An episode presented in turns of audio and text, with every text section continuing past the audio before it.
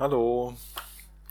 Ich bin sehr froh, dass wir heute Abend so uns in der Art und Weise treffen können hier und gemeinsam Gott anbeten dürfen. Und Anbetung soll auch das Thema sein, das mir echt auf dem Herzen für heute Abend ähm, von der Andacht, die ich gerne halten will. Und zwar dürft ihr gerne mal aufschlagen aus 2. Mose 20. Ähm, das sind ja so die zehn Gebote, die uns da gegeben werden. Und ich will nun mal den Vers 2 und den Vers 3 aus 2. Mose 20 lesen. Da lesen wir, ich bin der Herr, dein Gott, der dich aus der Sklaverei in Ägypten befreit hat. Du sollst außer mir keine anderen Götter haben. Ich finde dieses Gebot sehr interessant. Du sollst außer mir keine anderen Götter haben. Und ähm, wenn man jetzt so drüber nachdenkt, kann man sich ja fragen, warum äh, ist das denn so das, was Gott anscheinend so wichtig ist? Warum hat er das denn so auf dem Herzen? Warum ist das denn eine Sache, die, die er uns Menschen so als, als das erste von den zehn Geboten so mitgibt, dass wir außer ihm keine anderen Götter haben sollen? Könnte auch von sich irgendwie so sagen, so, ja, ich bin Gott und das sollen die schon irgendwie auf, auf die Reihe bringen. Das müssen die ja irgendwie durch das und das und das alles selbst erkennen, dass ich so der Einzige bin, der, der Gott sein sollte. Und äh, ich glaube, es macht ja einen riesengroßen Unterschied, ob uns jetzt jemand, der unsere Interessen im Blick hat, sagt, dass wir ähm, neben ihm keine anderen Götter haben sollen, oder ob das irgendein Tyrann sagt, jemand, der irgendwie vielleicht auch ähm, plump ausgedrückt so ein, so ein Komplex hat und äh, als ob Gott so, so ein Aufmerksamkeitsdefizit hat und ja will, dass er die ganze Aufmerksamkeit von seinen Geschöpfen bekommt in so einer komischen Art und Weise. Wisst ihr, wie ich das meine? Ähm, ich habe da schon viel, viel Komisches drüber gehört, dass Menschen einfach mit, mit diesem Gebot nicht klarkommen und da so auf Kriegsfuß mitstehen. Und ich finde das so wertvoll, dass vor dem Vers 3 der Vers 2 steht. Ich bin der Herr, dein Gott, der dich aus der Sklaverei in Ägypten befreit hat. Und natürlich ist es grundlegend so, dass Gott der Einzige ist, der unsere Anbetung verdient hat und der Einzige ist, der von uns als Gott ähm, behandelt werden sollte. Aber ich finde es toll, dass er wirklich diese Demut hat. Das ist ja nichts anderes als Demut, dass er uns daran erinnert, was an sich sein Herz für uns ist. Ich bin der Herr, dein Gott, der dich aus der Sklaverei in Ägypten befreit hat. Also das ist so die Stoßrichtung von, von seinem Herz. Gott zeigt uns an sich, hat er das in seinem Interesse, dass wir in die Freiheit aus der Sklaverei hinausgeführt werden. Und das ist ja damals zum einen tatsächlich so passiert, aber hat ja heute noch eine ganz, ganz starke Bedeutung für uns in einem übertragenen, in einem geistlichen Sinn, dass Ägypten so für, für die Welt steht, für die Sklaverei der Sünde und dass er uns in die Freiheit führen will, dass wir einfach eine innere Ruhe jeden Fall auch nie diese starke innere Freiheit haben und wir wissen, Gott ist für uns, er ist uns zugewandt, er will mit uns durchs Leben gehen, er will uns vergeben und er will, dass wir so im Einklang mit ihm und seinen, seinen Gedanken leben. Also er ist ein Gott, der uns in diese Freiheit führen will. Und er ist der Einzige, der unsere Anbetung würdig ist. Und das ist so wichtig, dass wir über diesen Aspekt nachdenken. Wer da, was ist denn Gott in unserem Leben? Und wen oder was beten wir denn mit unserem Leben an? Und das ist mir ganz wichtig, das zu betonen, dass wir als Menschen ganz automatisch Anbeter sind. Also jeder von euch betet irgendwen an, egal ob wir das wollen oder nicht, durch, durch, durch unser Menschsein sind wir ganz, ganz automatisch Anbeter. Womit begründe ich das? Anbetung hat ganz viel mit Gehorsam und mit Ehre und mit Opfer zu tun. Ich fange mit dem ersten Aspekt an, mit dem Gehorsam. Jeder von uns sucht zumindest gedanklich die Zustimmung von irgendwem. Also sei es noch irgendwie so das, was, was die Gesellschaft sagt oder ähm, vielleicht auch unser eigener Lebensentwurf, das, was unsere Eltern uns vielleicht mitgegeben haben. Also gedanklich folgen wir irgendwelchen Leitsätzen und wollen auch irgendwas ähm, oder irgendwem entsprechen. Genau unsere Familie sein, so unser Umfeld, in dem wir leben, die Gesellschaft.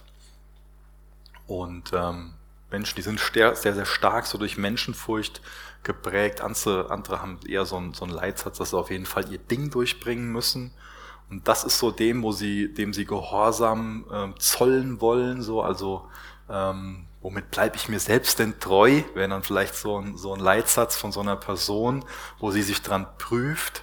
Also wir alle wollen irgendwem oder irgendwas gehorsam sein. Und die Frage ist, ob wir wirklich Gott gehorsam sein wollen. Weil Gehorsam und Anbetung, wie gesagt, ganz, ganz viel miteinander zu tun. Es ist für mich total komisch, mit so ausgedruckten Zetteln zu predigen. Ich bin die ganze Zeit dabei, dass ich scrollen will. Ich bin bekloppt. Sorry. Gehorsam.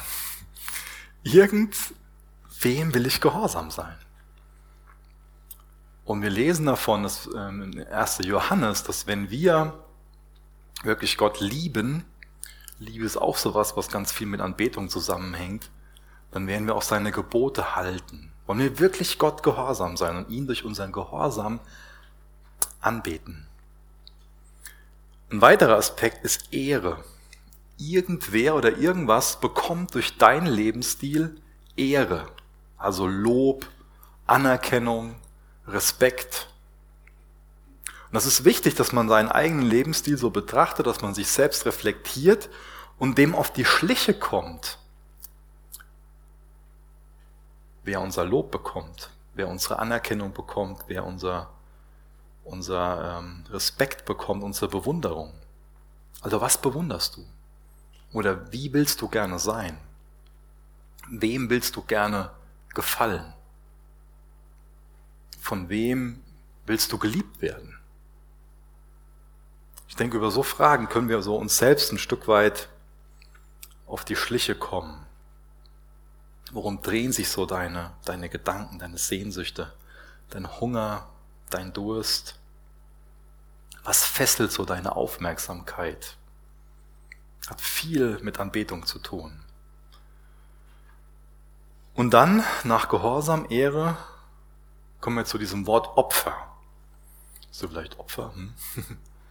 Trifft ja nur irgendwie so die Leute damals, so im Tempel und so. Ich opfer ja heute nicht. Ähm, lebe sogar vegan, ich habe gar nichts mit Opfer zu tun oder keine Ahnung, wie man so denken kann. Ähm, beim Thema Opfer muss uns allen bewusst sein, dass wir Menschen sind, als Menschen nur limitierte Mittel haben. Das heißt, wir alle haben eine Sache gemeinsam, dass unser Tag nur 24 Stunden hat und auch die Woche nur sieben Tage hat. Und ich weiß nicht, wie es mit deiner Woche war, aber ähm, meine hätte jetzt noch einen Tag und ein paar Stunden mehr vertragen können, da wäre das ein oder andere entspannter und gründlicher gelaufen. Das heißt, wir müssen alle Prioritäten setzen. Wir müssen alle bewusst sagen, für das nehme ich mir Zeit und dafür nehme ich mir keine Zeit. Das mal ein bisschen ähm, provozierend sagen. Man hört ja oft schon mal so, ja, da habe ich keine Zeit für. Ja, ist das wirklich so, dass man da keine Zeit für hat? Oder sollte man sich vielleicht eher ins Bewusstsein rufen? Mir ist was anderes wichtiger. Und das ist mir unwichtiger. Deswegen nehme ich mir dafür keine Zeit. So ähm, versuche ich zu denken. Das will ich mir noch antrainieren. Denn, denn wir alle sind ja da im Endeffekt auch für verantwortlich, wie wir unsere Zeit nutzen. Und dadurch dass wir zu einer bestimmten Sache Ja sagen, sagen wir automatisch zu einer anderen Sache Nein, weil wir halt nicht alles auf einmal machen können. Gehört, dass Frauen da ein bisschen multitaskingfähiger sind, angeblich. Gibt es auch Studien. Ich schweige jetzt mal. Also, es geht ja um die Zeit, wo wir alle immer wieder gucken müssen. Mit was verbringen wir unsere Zeit? Und das ist wichtig, dass wir ähm, sehen, Zeit ist kostbar, die dürfen wir, die sollten wir ausnutzen. Und dadurch, dass wir Ja zu einer Sache sagen, sagen wir automatisch Nein zu einer anderen Sache. Und dann wird's auch ganz praktisch. Denn ich für mich habe viele Sachen so im Kopf, so, ja, so und so bin ich, klar, ich, ich will nur Jesus anbeten. Aber wenn ich mir dann angucke, für was ich mir Zeit nehme und was ich mir nicht Zeit nehme, dann zeigt mir das ja, was mir wirklich tatsächlich wichtig ist. Und dann zeigt mir das auch, was mir unwichtiger ist. Genauso ist es mit meinem Geld. Wenn ich Geld für eine Sache ausgebe, dann weiß ich dadurch, oder vielleicht weiß ich das auch nicht, aber die Tatsache ist, dann kann ich es für eine andere Sache nicht ausgeben. Ja, jeder Euro lässt sich nur einmal ausgeben. Und auch das zeigt im Endeffekt, welche Prioritäten ich habe. Im Endeffekt geht es so mit meiner Energie. So könnte man jetzt viele Sachen aufzählen, wo wir sensibel drüber werden dürfen, wie wir das investieren, sage ich mal, für was wir das einsetzen, was wir die Zeit, unsere Energie, das Geld einsetzen. Und das wird uns dann auch klar machen, wo unser Leben hin ausgerichtet ist, wer Ehre bekommt, für wen wir Opfer bringen, auch wem wir gehorsam sind. Haben wir diesen Ansatz aus der Bergwelt, dass wir zuallererst nach seinem Reich trachten wollen. Sprüche 4, Vers 23 lesen wir, mehr als alles, was man sonst bewahrt, behüte dein Herz, denn in ihm entspringt die Quelle des Lebens. So wichtig, dass wir auf unser Herz aufpassen, denn im Endeffekt ist in unserem Herz ja irgendwie das so drinne, was äh, Gehorsam, Ehre und Opfer so ja, wem wir gehorsam sein wollen, wessen Einverständnis wir holen, einholen wollen, nach wessen Willen wir leben wollen, auch wer, wer Ehre bekommt, Opfer, was wir für Prioritäten haben. Deswegen ist es so wichtig, dass wir uns fragen, woran hängen wir denn unser Herz? Woran hängst du dein Herz? Was lässt du in dein Herz? In unserem Herz ist im Endeffekt verankert, was Ehre bekommt was wir so begehren, was wir für begehrenswert, was wir für erstrebenswert halten. Und im Endeffekt ist es so, dass wir der Sache oder der Person ähnlicher werden, die wir anbeten. Ganz wichtig, dass wir dieses, dieses Prinzip verstehen. Du wirst zu der Sache, du wirst zu der Person, die du anbetest. Wenn Jesus wirklich im Mittelpunkt von deinem Leben steht, wenn du Jesus wirklich anbetest, dann wirst du ihm ähnlicher. Und wenn es dein großes Ding ist, dass du dir unbedingt so einen, genau diesen BMW oder was es auch immer ist, leisten willst, dann wirst du diesem BMW ähnlicher. Zumindest wird das mehr aus deinem Mund kommen und werden sich deine Gedanken mehr darum drehen und die Menschen um dich herum werden auch sehen, oh, dem sein Herz schlägt für das und das. Und deswegen geht es bei Jüngerschaft im Endeffekt darum, dass wir lernen, Jesus zu lieben und das zu lieben, was ihm wirklich wichtig ist. Wir werden zu dem, was wir anbeten, was wir lieben. Das Kreuz, das Werk von Jesus am Kreuz, das errettet uns von Sünde, von Tod und Hölle. Aber wir sind nicht nur von etwas gerettet, wenn wir auf Jesus vertrauen, auf sein stellvertretendes Sühneopfer, sondern wir sind auch zu etwas gerettet. Und das ist die Anbetung Gottes. Da geht's ihm drum. Ich lese mal einen Vers vor aus zwei ähm, Übersetzungen aus 1. Petrus 3, Vers 18. Da lesen wir, denn auch Christus hat einmal für die Sünden gelitten, der Gerechte für die Ungerechten, damit er uns zu Gott bringe. Übersetzt die Elberfelder. Ich lese mal aus der neuen Genfer Übersetzung.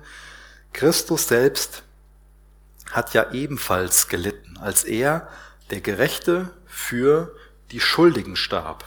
Er hat mit seinem Tod ein für allemal die Sünden der Menschen gesühnt und hat damit auch euch den Zugang zu Gott eröffnet. Ist es für dich nur so ein Gedanke so, ja, ich sollte Gott anbeten? Oder ist es auch für dich was, wo du wirklich Freude dran hast, dass du sagst, mein ganzes Leben soll Gott anbeten? Und ist es für dich das größte Privileg, dass du Zugang zu Gott hast? Kannst du das fassen?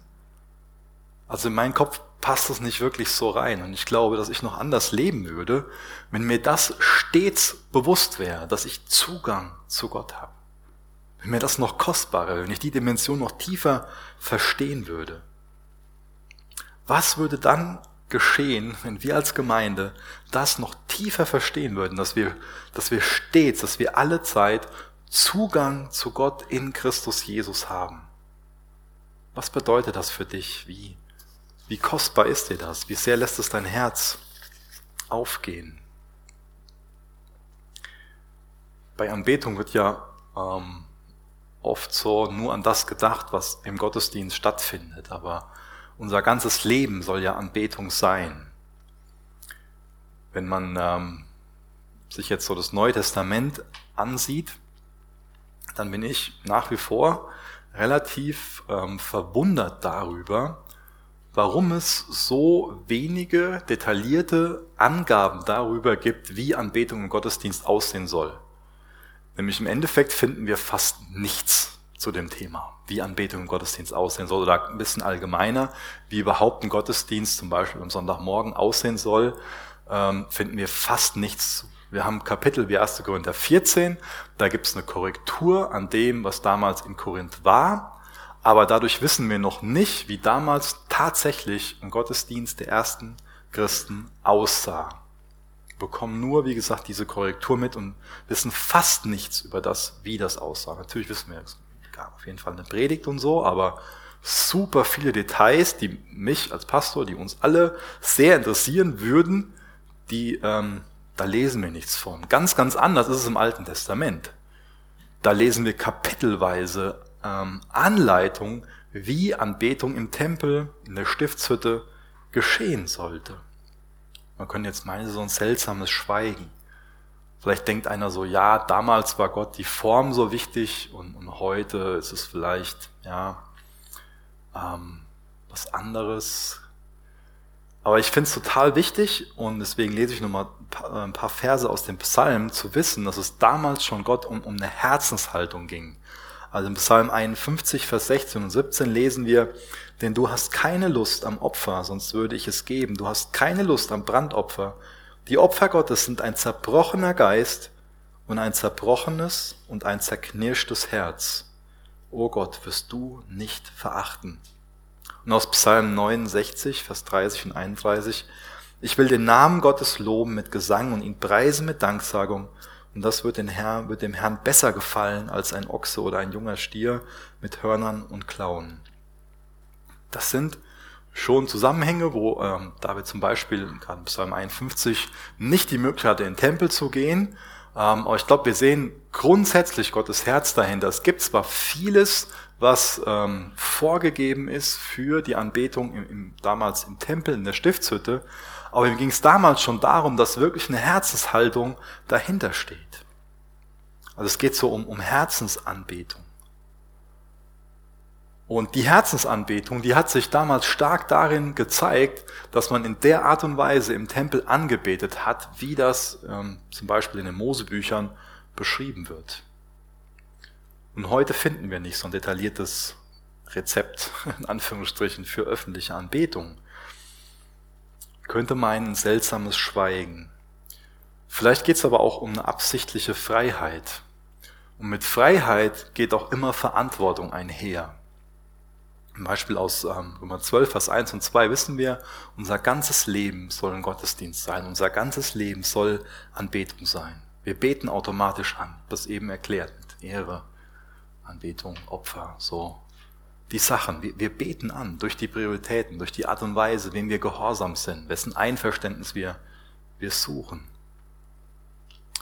Und es ist wichtig, dass wir verantwortungsvoll damit umgehen, welchen sichtbaren Ausdruck unsere Anbetung findet. Denn wenn ähm, du dir dein Leben ansiehst, Anbetung findet irgendeinen sichtbaren Ausdruck in, in, in deinem Leben. Irgendwo siehst du in deinem Leben, was dir wirklich wichtig ist, über was du dich freust, für was du dankbar bist, was du begehrst, was du für Ziele hast, wo du irgendwo, ja, was du für eine Richtung in deinem Leben hast. Es wird einen sichtbaren Ausdruck finden. Und es ist so wichtig, dass wir mit unserem ganzen Leben ihn ehren, dass wir uns dem bewusst machen, und uns auch bewusst machen, wie sehr wir das nötig haben, ähm, ihn auch öffentlich im Gottesdienst gemeinsam anzubeten. Und wie wichtig und kostbar das ist, da gut mit der Freiheit umzugehen. Dass wir diese Zeit wirklich nutzen. Dass wir sehen, es geht, wenn wir uns, wenn wir jetzt, wir wirklich das im Herzen haben, wir echt Jünger von Jesus sind und uns gemeinsam treffen, um seinen Willen zu tun, auch gemeinsam treffen, um Lieder zu singen, dann wird es nicht dabei bleiben, dass wir einfach nur Lieder mitsingen, sondern ist das eine Herzenssache unserer Anbetung, dann nutzen wir die Zeit, die wir auch gemeinsam haben, zum Beispiel heute Abend, aber auch sonntags morgens. Deswegen, wie nutzt du diese Zeit im Gottesdienst, um wirklich Gott anzubeten? Oder wie nutzt du diese Zeit auch, wie, wie bereitest du dich darauf vor? Oder wie nutzt du diese Zeit auch, um wieder dahin zu kommen, dass du den Fokus hast, dass du mit deinem ganzen Leben ein Lobpreis seiner Herrlichkeit sein willst und ihn wirklich anbeten willst? Ist es dir wichtig, dich da selbst im Spiegel zu sehen und ähm, mit, mit diesem, das eben gelesen von diesem zerbrochenen Geist, zerbrochenes und zerknirschtes Herz, damit vor Gott zu kommen? Oder hält dich das ab? Hast du vielleicht ähm, Menschenfurcht, wo du meinst, ja, ich, äh, was denkt jetzt der und der oder die und die, wenn ich jetzt aufstehe, wenn ich laut mitsinge oder wenn ich so und so die Haltung habe? Oder ist da ähm, vielleicht, dass du für dich so im Hinterkopf hast, so, ah, ich habe jetzt gar keinen Zugang zu Gott, weil meine Woche war so und so. Und dann müsstest du dich an sich daran erinnern, dass das Sachen sind, wie der Teufel dich abhalten will, anzubeten, weil er genau will, dass du in seine Gegenwart kommst. Und deswegen haben wir diese gemeinsame Anbetungszeit, dass wir uns daran erinnern, wer Gott ist, dass wir gerettet sein können aus Gnade, dass wir seine Kinder sind, dass wir wieder diese Perspektive auf ihn bekommen. Und nicht so im Stress stecken bleiben, wo wir uns meinen, so, ah, als wäre es so wichtig gewesen, noch länger zu arbeiten, noch das und das und das und das, sondern dass uns erinnern, wie wichtig ist, in seine Gegenwart zu kommen. Dass wir Zugang haben in seine, in seine Gegenwart. Dass wir berufen sind, ihn wirklich in Freiheit anzubeten. Brennt da dein Herz so für? Es ist voll wichtig, dass wir echt bereit sind, selbst ähm, bewusst Opfer zu bringen, um die richtigen Prioritäten zu bringen, uns ihm hinzugeben und dass wir uns nicht so zu einem, zu einem Opfer der Umstände machen, sondern dass wir uns daraus befreien, dass wir feststehen in der Freiheit, dass wir nicht irgendwie als am, am Klagen sind, weil es so und so ist und wir dienen das alles sehen, sondern dass wir echt ähm, den Wunsch haben, in Gottes Gegenwart zu kommen. In Apostel 16 finde ich da ein wunderbares Beispiel für. Da lesen wir, wie ähm, Paulus und Silas in Ketten lagen, weil sie das Evangelium verkündet haben, weil sie auf Jesus gezeigt haben. Und ähm, also meine, meine erste natürliche Reaktion als äh, wenn ich irgendwie was äh, meine, dass ich ungerecht behandelt werde, ist eher dass ich mir selbst leid tue. Ist leider so. Ähm, da muss ich immer sehr aufmerksam werden, wenn ich anfange, mir selbst leid zu tun. Und ich kann mir ganz gut vorstellen, dass wenn ich in der Situation gewesen wäre von einem, von einem Paulus und von einem Silas, dass ich dann irgendwie so in einem negativen Sinn zerknirscht da auf dem Boden kauern würde und würde mir selbst leid tun, so, oh, jetzt wollte ich das Evangelium oder jetzt habe ich das Evangelium weiter gesagt und oh, jetzt sitze ich hier im Gefängnis. Und ich finde es so klasse, dass sie nicht sich nicht so als Opfer der Umstände oder ungerecht behandelt gefühlt haben oder irgendwie jetzt am Klagen waren, undankbar waren und sich irgendwie haben gehen lassen, sondern dass wir davon lesen, dass sie, obwohl sie da angekettet sind und so, ja, in den Umständen sind, dass sie einfach anfangen, Gott zu loben, weil er derjenige ist, der wirklich würdig ist, angebetet zu werden. Und da schließt sich für mich wieder der Kreis ähm, zum Anfang, wo wir uns an den Gott erinnern, der aus der Sklaverei befreit und ähm, Paulus und Silas, die haben diese innere Freiheit gehabt, die sich auch dann darin gezeigt hat, hier so, ja, wir sind die Erlösten, wir haben Grund zu singen, auch wenn wir gerade in den Umständen sind. Gott ist würdig, angebetet zu werden und auf ihn allein setzen wir unser Vertrauen. Und davon zehren wir heute noch. Das ermutigt mich heute Abend, vielleicht ermutigt es auch dich heute Abend, ähm, die, dieses Vorbild. Und deswegen ähm, lasst uns viel mehr dieses Vorrecht echt gebrauchen, dass wir Zugang zu Gott haben, dass wir nicht Opfer der Umstände sein müssen, sondern diese innere Freiheit haben können und sehen können, Gott ist immer würdig angebetet zu werden und gelobt zu werden.